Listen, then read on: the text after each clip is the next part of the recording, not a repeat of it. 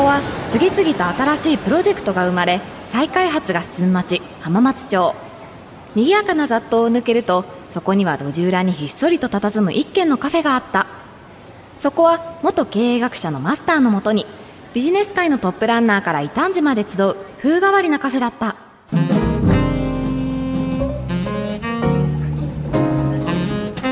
まもなくお客さんがお見えになる時間ですね。一人は CM ディレクターの中島信也さん。もう一人は PR ストラテジストの本田哲也さん。お話しするテーマはヒットを生み出す伝え方でしたよね。そうそう。そういえばマスター今日はなんかいつもと雰囲気が違うなと思ったらスラックスを新調されたんですね。気づいた？いいでしょこれ。やっぱ今日のマスターはいつにも増して真剣な先週と今日のお話で浜カフェを大ヒットに導くつもりだ。やっぱりこれまでは助走期間だったんですね。え？何？助走期間？いえ今週と先週のお客様について考えていたんですが。お客様がちょうどお見えだよ。いらっしゃいませ。浜松町イノベーションカルチャーカフェへようこそ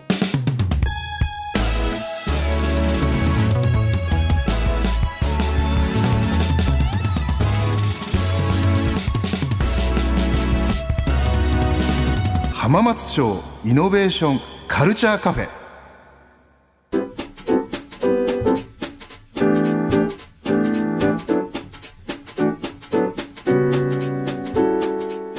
浜松町イノベーションカルチャーカフェ。今週もお客様に CM ディレクターの中島信也さんとそして PR ストラテジストの本田哲也さんをお迎えしました。中島さん本田さんどうぞよろしくお願いします。よろしくお願いします。中島さんのプロフィールです武蔵野美術大学を卒業後東北新社に入社。テレビ CM 演出家としてこれまでに日清食品カップヌードルハングリーシリーズサントリーだから小便小僧シリーズ燃焼系アミノ式グッバイ運動シリーズ。現在藤岡弘さんとの共演が話題の小田切丈さんのリクルートエアーペイザ・イーデスシリーズなどテレビ CM を手掛けられカンヌ国際広告祭のグランプリなど数多くの賞を受賞されています。昨年中島深夜オフィスを設立。現在は CM 制作だけでなく更新の育成にも力を入れています。はい。というわけで中島さん今週もどうぞよろしくお願いします。お願いします。もうね中島さんはもう先週も申し上げましたけどまあもう CM 界では本当にもう知らぬ者はいない。もう大変なあの大演出家でいらっしゃっていくつか代表もう本当いくいくらでも中島さん代表者作があるわけですけど、あの意外と例えばあのこの CM こんなに評価されたけどあの何ですかね自分の想定と違う人気の出方をしたとかそういう CM ってあるんですか？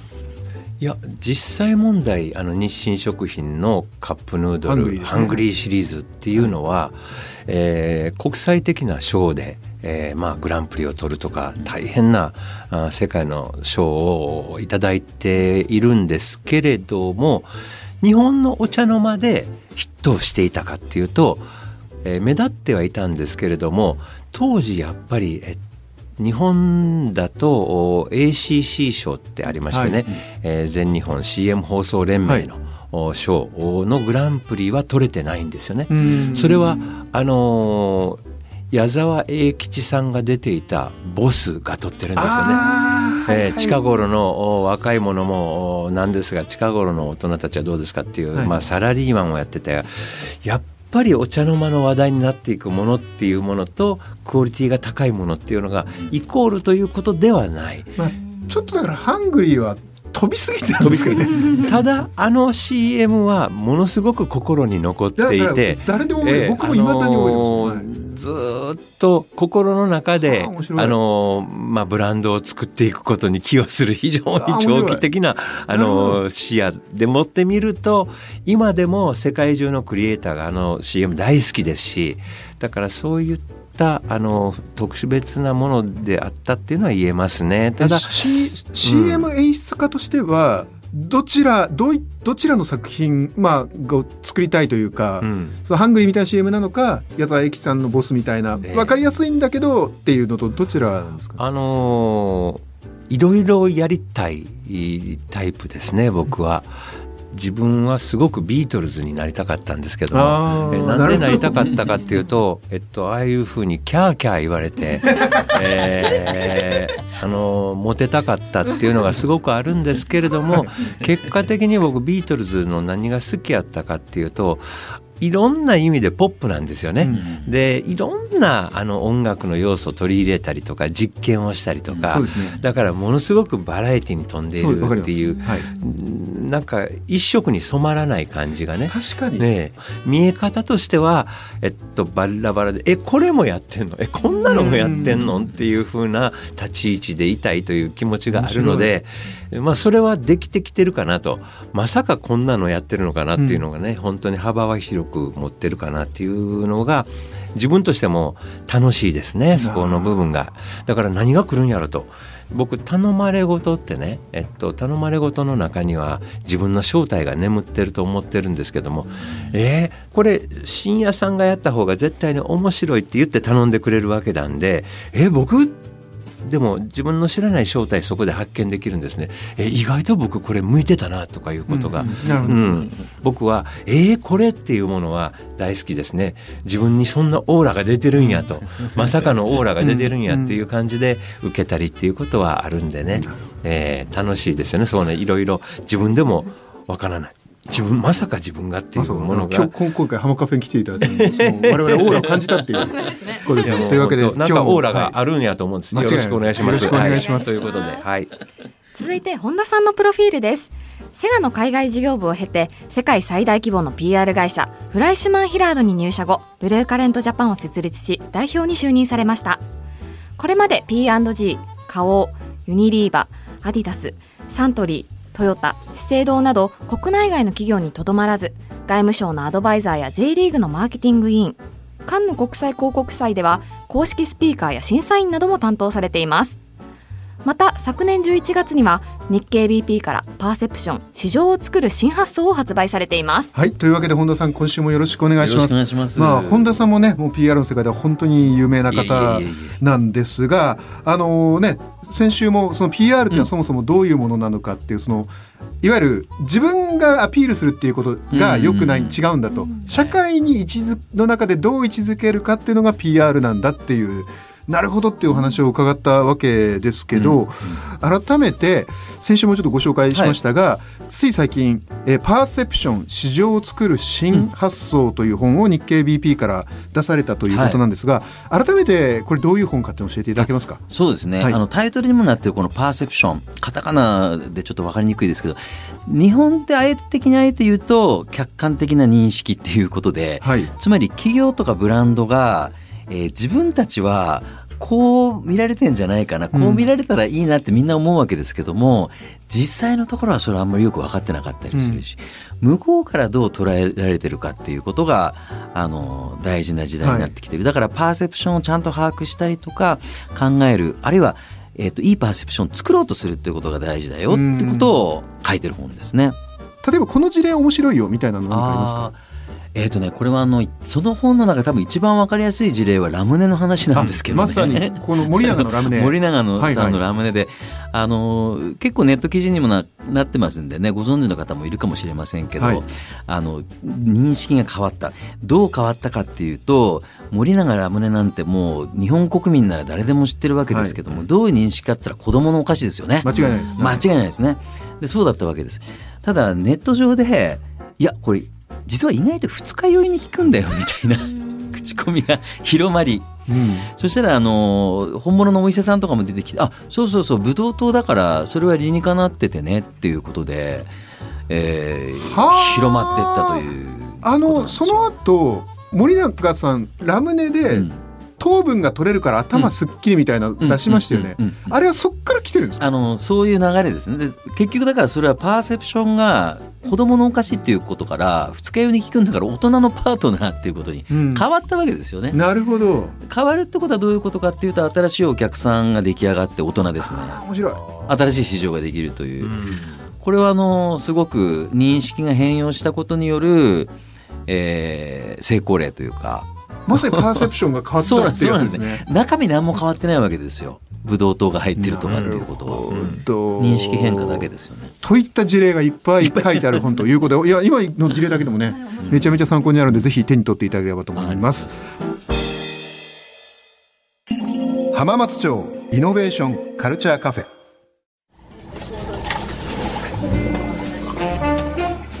というわけで今日はですね CM 界 PR 界の大、まあ、ヒットメーカーのお二人と先週に引き継ぎましてヒットを生み出す伝え方とはというテーマで話していこうというふうに思います。今日はもう少しこうアクションというか、うん。実際の手続きとか、まあ、ビジネスに落とし込むときにどういった手順でどういったことを気をつけられてるかみたいなことをお伺いしていきたいんですけどじゃあまず本田さんから伺ってみようかと思うんですが、本田さんそのまさに企業の PR でその社会に位置づけるときに、特にこの辺は今大事にしてるとか気にしてるみたいなことってありますか？そうですね。あのーやっぱり PR でその社会との関係とかって言ってるので、もちろん今社会ってどういうトピックがあるかなとか、はいあのどういう関心が世の中にあるかなっていうことを知っていたりとか調べたりするっていうのは当然大事なんですよ。まあこれはもう当たり前にやるんですけど、でも意外と大事なのが、その前にその商品とか企業のことをちゃんと分かることなんですよね。本田さんご自身が？でそうです、でそれは何でかっていうとやっぱりそのねこれは意外とブランドとか商品のことがあのーその会社の中にまだ眠ってたりすることもあるしそれをもう徹底的に棚卸ししてあそういうこともあったんですか？開発段階でこういうこともあったんですか？ということを私はやっぱり先にそっちをそう例えば商品とかサービスが出来上がってくるプロセスとか、そうです。本質的になぜこれが生まれたのかとか。おっしゃる通りで、で、なぜなら、あの、一番最初に研究開発段階で考えてた人たちって意外と世の中のことを考えてたんですよね。うん、ここういうことがあるからあこういうものが必要なんじゃないかっていうふうに特に基礎研究とかうん。メーカーであれば、でだんだんだんだんものになってきて、えー商品企画になって、えーデザインとかもネーミングとかも決まってそうすると最終的にはその宣伝部さんとかの手に移っていくときにそっか。ちょっとねなその情報が 減ってるんですよね。うん、そういう意味なるほど。だからあの研究所に訪ねて行ったりとかやりますよね。面白い。そこが結構自分としては大事にしてますかね。中島さんいかがですか今の話は、うん、すごい大事な話ですね。僕も作業の過程途中で作っている時に何かねあーなんかうまくこう噛み合っていかないなっていう時に、広告主さんもやっぱり現場に来られて、はい例えば編集をしている現場とかも来られるんですけどもそこでちょっと雑談をしてる中に実はこういうふうな「えなんでそれ最初に言ってくれないの?」っていうのは やっぱあったりもするんですよね。いやそれすごい大事なことですよね。うんそれ広告主さんがあのまあオリエンテーションって言ってこのようなことで広告の企画を考えてくださいとオリエンテーションをするときに多分今の本田さんおっしゃったみたいに、うん。ある程度そぎ落としちゃってるんでしょうね。ん。えーいい広告作っておられるクライアントさんって、えっと、何社かあると思うんですがあそこは、うんと、必ずやっぱり大元のうん。動機の部分っていうものをクリエイターと共有できてますよね。やっぱそうなんですね、え中島さんの場合はでも本田さんと違ってまさに最後の仕上げの演出家でいらっしゃるから、その源流を知ろうとしても結構難しい時もあるじゃないですか、うんあのーそういう時はどうやって掴まれようとするんですか、それはやっぱり自分が素朴に疑問に感じることですよね。企画の説明をされるときに、僕が、えっと、いよいよ演出段階実際映像の設計図を作るときにそこすごく大事で、えっと、なんでこのカットがこういうふうなことで必要なのかっていうところについての、えっと、対話をする中で、えー対応する中で一番言いたいところ捕まえる一番大元にあった狙いの部分をどう捕まえてるかっていうのはやっぱりコミュニケーションのまあ成否にすごく影響を与えるなって肌で感じますね。例えば中島さんが今まで扱われてきたその CM の中でこの CM は結構うまく根源を捕まえられたなっていうのって何かありますか？代表作で。いやあの根源を捕まえたっていう意味においてはあの小便小僧のだからですよね。サントリーだからですね、えー大ヒットだからっていうのは、えーっと飲み物でもあるにかかわらず、はい排泄というところに目をつけている。そうですで、えねっ。と、本当は排泄っていうのは言いたいけれども、あのー CM であると、えー飲んで美味しくて、えーなんとなくう体にいいと。で実はそれはであれタグボートの多田さんっていう方がクリエイターだったんですが実は悪いものを体の外に出すというところの働きがあるんだよっていうことを最初に商品の開発の部分であったわけですよね。それを排泄にえーフォーカスした あー飲み物かと。排泄にフォーカスする飲み物難しいなって。でもさ排泄のプロがいたわけですよね。小便小僧という。小便小僧排泄のプロでそいつそいつに言わせようっていうあれはまさにパーセプションチェンジじゃないですかね。あの健康ドリンクただの健康ドリンクではない。そうですね。えー裏返しそういっただけど最終的なキャラクターをどう可愛くするかっていうことでもってその、一本筋が通った排泄っていう部分をですね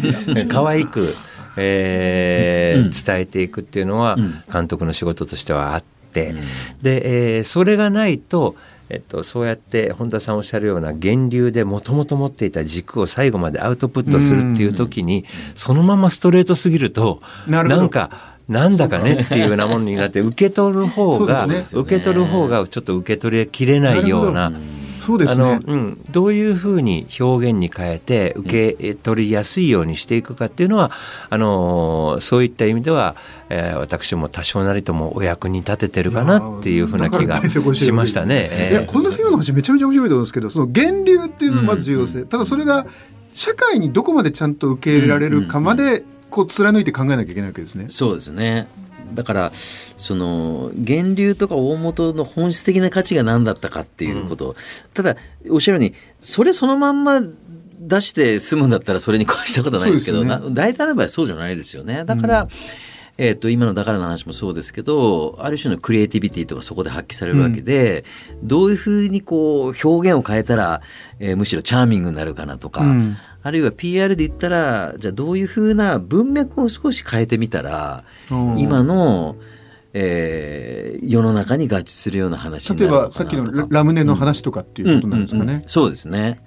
やっぱり企業側っていうのは当たり前ですけど企業の事情で動いていて、うん。えっと、新規開発をやろうとか次これだけ新商品を出そうっていう計画があるわけですよね、はい。だからそれはまあ流れで言うと車流っていう社の流れであってあでも車流ね。車流です。で我々には時流ってものがあってはあ。世の中の流れあるじゃないですか、うん。だからそれとこうどう結びつけられるかっていうところに頭をひねるっていうのは結構 PR のプロフェッショナルのあの仕事でしょうしそれがまたうまくいくとあの成功する例えばあのラムネの先ほどのお話以外に、うんうんうん。あの本田さんが書かれてる中で、うんうんうんちょっとこの辺はまさにその車流と時流うまく噛み合ったなみたいなのはあのーそうですね最近で関わったやつであの冷凍餃子のあの、はい事例事例とか成功例とかがあるんですけども冷凍餃子って昔からあるじゃないですか。はいで美味しさも追求していろんな工夫をしてこれはまあ車流ですけども、あの一生懸命作ってますと。ただ味がどうのこうのとか簡単に作れるっていう前に今度世の中の方に何があるかっていうとなんかサボりじゃないの？冷凍食品使うのはっていうね。はいはいはい。お母さん手抜いてんじゃないの？みたいなね。であの、はい。手抜きなんじゃないかっていうことですよ。やっぱりでも世の中が少し変わってきて手作りこそ第一だっていうことは少し崩れてきてる、うん。手作り進行みたいなのは、うん。今全体的にあの冷凍食品っていうのは盛り上がってきてますけども、うんうん。うん。やっぱりそれはそういう社会変化があ面白い。背景にあるからあの味まあ味はもう美味しいのは当然なんですけどね。やっぱりそこのこう合致点を見つけてだから今だ PR するのは今だっていうタイミングであの手抜きじゃなく手間抜きって言ったんですあね。手間抜きね。ほーすごい。これはあのこれは面白いんですけど我々が考えた言葉でも何でもなくて冷凍食品業界の中で前からあった言葉で手間抜きなんだっていうことをもっと世の中に打ち出したいよねって前からあの話としてはあったんだけども、うん、どっちかっていうと社会の側が近づいてきたからうん、手抜きじゃなく手間抜きっていうのを2020年から21年にかけてのあの事案ですけどもやったところものすごくバズったし賛同です。ね、中島さんいかがですか今のだからそもそも受け入れられる土壌ですね、に、えっと、どう投入するかっていうことっていうのが、えっと、すごい大事なんだなって、えっな単に美味しそうやからではなくて、うん、いやだって冷凍手抜きやんかみたいな風潮がある中に出していくと、やっぱ逆風の中にね、うん、やっぱりそういうのありますね。ヒットする CM っていうのも世の中の動きにちょうど乗っかったところに出てくる、だ出してくるものってみんな歓迎しますよね。うん、あありだなって、あ全然ありだよねっていうふうに。生活者の側のパーセプションを変えるっていうところ、企業だけじゃなくてそれはすごくそこに僕はできればコマーシャル乗っかりたいですね。田ちゃんどうですか？お二人に何か質問ありますか？あの、まあ、受け入れられる企画というか、戦略を立てていくっていうところにすごくフォーカスをされてると思うんですけど、まあ、とは言っても最近世の中の動きってすごく速くなってるじゃないですか。その例えば相談をされてから言葉にするまで準備期間みたいなのをどのぐらいのタイムリリミットというかで捉えられてるのかなっていうのをちょっと聞いてみたいなと思ったんですけど。そうなんです。だから1年もかけてらんないっていうのはあるんですよ、やっぱそうなんですね。1年っていうのは、まあ、実際の仕事もないですよね。大体あの3か月とか生き物みたいに世の中流れてるんで同じ話なんだけどもこれ3か月後だとちょっとどうかなっていうそれすらも分かんないですよね。だからあのなそのリアルタイムのアクションっていうか、うん、これは大事ですよね。横目でそれを見ながらあの出し方も変えていくみたいなこともやりますから、うん、ただ一方でっていうのもあってこれはあの少し矛盾するかもしれないんですけどね。あのスピードも大事で世の中変わるんですけど、うん、なんていうのかな。そのいちいち変わることに迎合するのもよくないっていうのを言ってるんですよね。だから、難しいね、えっと、難しい。あのそういうことには目を配らなきゃいけないんだけれども逆に言うと1年や2年じゃ変わんない普遍的なことは何なのか、あとやっぱ覚悟もあると思うんですよ。そのあのクランさん企業が言うこととしてね。だからなんか世の中こうなったからこっちで言おう。3か月後こうなったからこういうとこれは逆に信用されない。なのでなんか自分がこういう価値を持ってるんだっていうのは人間と一緒で大事なんだけども、うん、フレキシビリティというかそこもやっぱ持たなきゃいけない。そこのさじ加減っていう時になんか気をつけられてることとかどどういう塩梅っていうかちょっと感覚的なもので申し訳ないんですけどやっぱり、えっと、本質的にはこうだよねっていうのはちゃんと言語化したりして決めますよね。そこは言語化する言語化しますね。なるほど。だから例えば自分たちが大事にしてる価値はこうだからこういうパーセプションであるべきだよねっていうのはもう3年品質ぐらいで決めます本筋のパーセプションは言語化するってことですね。言語化します。なるほど。でその上で世の中何が起こるかわからないからえっ、ー、とまあ幅というか、はい、線引きのある程度範囲は決めといて、はい、あとはもう都度判断ですよね。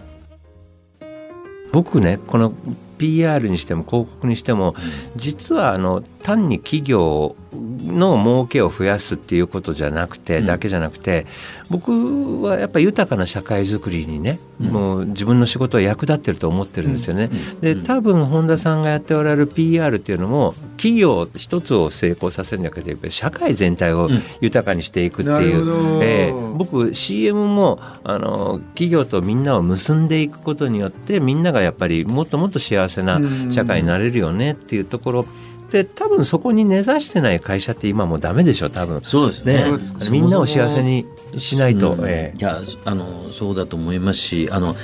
あの一生懸命やってらっしゃる方ばっかりなんであの本当にいいと思うんですよ。ただやっぱりそのちょっとコミュニケーションが下手だったりとか、うん、その PR っていうものが理解がなかったりとか、うん、自己 PR だと思っちゃうとか、だからそこはやっぱり残念なんですね、だからそこに我々が介在することで一つでもいい関係性が出来上がっていく。できていくと社会全体良くなってきます、ね、社会全体が活性化しますしね、そうですよね。本当にもう中島さんおっしゃった通りで、えー、広告 PR とかこういろんな呼び方ありますけど、そういうやっぱりコミュニケーションに介在する仕事っていうのはすごくあの大事じゃないかな大事だし僕は世の中にあの、うん、いい世の中を作っていくためにあるんだというふうに思います。うん。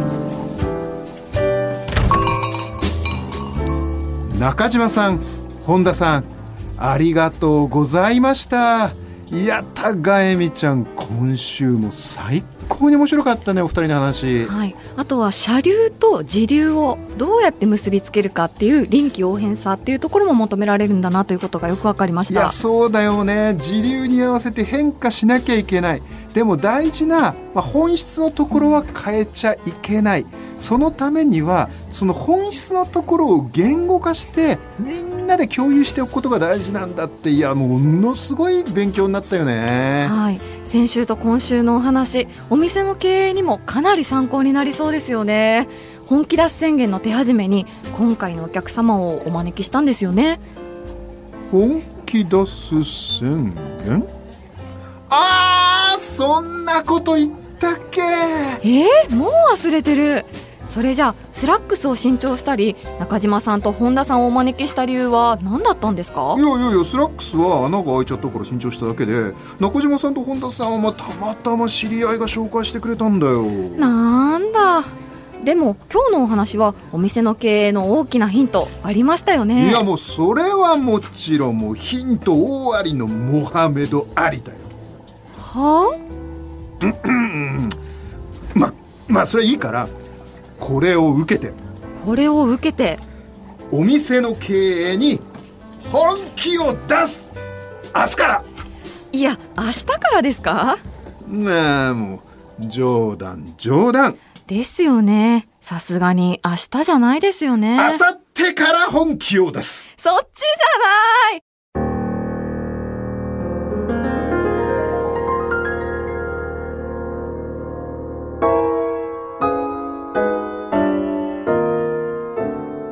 新しいプロジェクトが生まれ、再開発が進む町、浜松町。その片隅にある浜松町イノベーションカルチャーカフェでは、今日も様々なジャンルの熱い議論が交わされ、イノベーションの種が生まれています。浜松町イノベーションカルチャーカフェ。ヒットを生み出す伝え方とは？出演は、お客様 CM ディレクター中島信也。PR ストラテジスト本田哲也。見習い店員高原恵美。そしてマスターは早稲田大学ビジネススクール教授。入山昭恵でした